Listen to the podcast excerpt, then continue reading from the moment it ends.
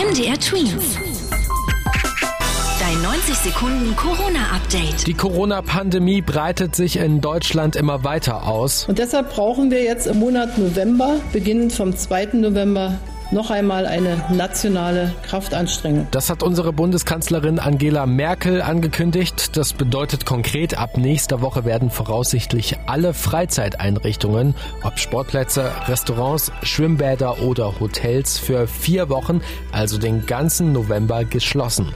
Darauf haben sich gestern die Politiker geeinigt. Wie diese neuen Regeln genau umgesetzt werden, entscheidet jedes Bundesland für sich. Diese neuen Einschränkungen gefallen aber nicht jedem. So gibt es gerade sehr große Diskussionen darüber, ob das die richtigen Mittel sind. Auch Ärzte und Virologen äußern sich zum Teil kritisch und auch als Angela Merkel die Regeln im Bundestag angekündigt hat, gab es viele Zwischenrufe. Auch unzufrieden sind die Betreiber von den Einrichtungen, die geschlossen werden sollen. Sie befürchten, dass sie wegen des neuen Lockdowns pleite gehen könnten. Dass aber etwas getan werden muss, scheint klar, denn auch heute wurden in Deutschland wieder sehr viele positive Corona-Tests gemeldet. Laut den Experten vom Robert Koch Institut haben sich über 16.000 Menschen in den letzten 24 Stunden nachweislich angesteckt. Viele Experten befürchten, dass es in den kommenden Wochen noch deutlich mehr werden könnten. MDR Tweets.